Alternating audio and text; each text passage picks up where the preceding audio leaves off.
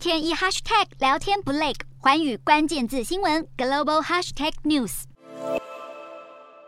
微软 IE 浏览器十六号正式终止服务，结束长达二十七年的历史。虽然微软早在一年前就公告将淘汰 IE 浏览器。日本还是有许多企业和公家机关因为来不及转换系统而陷入混乱。根据今年三月的统计，有五成的日本企业还在使用 IE 浏览器，更有许多公司和公家机关，不论是官方网站还是考绩管理、会计系统等内部网站，都只能和 IE 相容。这些单位或许因为治理政策较为保守，迟迟没有将作业系统更新换代。但如今 IE 浏览器已经全面停止支援。再不替换，就很容易遭受病毒攻击。紧急更换浏览器的混乱状况，预估还会持续几个月的时间。IE 浏览器一九九五年首次内建于 Windows 九五，二十七年来市占率一度逼近百分之九十五，成为全球市占率最高的浏览器。但在 Google Chrome 等产品问世后，逐渐被取代。如今市占率已经剩下不到百分之一。微软停止 IE 浏览器服务，呼吁用户改用 Microsoft Edge，